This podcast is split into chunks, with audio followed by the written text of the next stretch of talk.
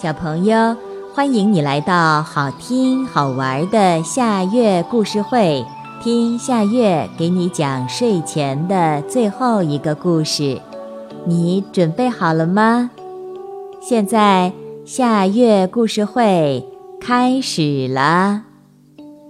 难啃的鸵鸟蛋，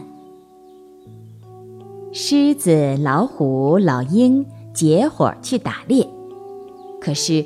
今天的运气实在太差了，他们在荒原上奔波了一天，什么猎物也没找到。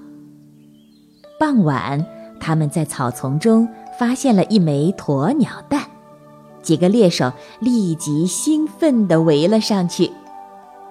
狮子大吼一声，说：“按照规矩，这枚鸟蛋是属于我的。”你俩谁敢动一个指头，我就咬断你们的喉咙！两个同伴深知狮子的厉害，只好流着口水退到一边观望。狮子舒舒服服地卧了下来，把鸵鸟蛋抱在怀里，张开大口开始享用。但是鸵鸟蛋太大，壳儿太硬。一咬一划，他费尽心思左啃右咬，把腮帮子都累疼了。那个鸟蛋却丝毫无损。他灰心地推开这个啃不动的东西，悻悻地说：“谁叫我是大哥呢？大哥应该发扬风格，这只蛋就送给你们吃吧。”说罢，站起来走了。狮子刚离开，老虎就迫不及待地扑上去，把鸵鸟蛋紧紧地搂在自己的怀里，对跃跃欲试的老鹰说：“别过来，小心你的脑袋！”老鹰缩着脖子蹲在旁边，任凭口水顺着嘴丫子流淌，也不敢上前一步。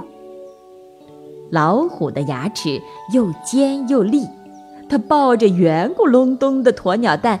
把脑袋偏过来偏过去，认真地啃咬着，但啃了半天也是有劲儿用不上，最后只好悻悻地放弃了。眼看着老虎渐渐远去，老鹰不慌不忙地走上前去，先围着鸵鸟蛋转了几圈，然后寻找到一块不大不小的石块。叼起来向鸵鸟蛋砸去。鸵鸟蛋虽然很硬，但到底硬不过尖棱八角的石块。老鹰砸了十多次，终于在蛋上砸开了一个小洞。老鹰一边津津有味地品尝着这又充饥又解渴的美味，一边在心里想。看来掌握一门技巧总是有用的。小朋友，这个故事的名字是《难啃的鸵鸟蛋》，这也是今天的最后一个故事。现在到了该睡觉的时间，好好的睡一大觉，做个美梦。我们明天再见啦，晚安。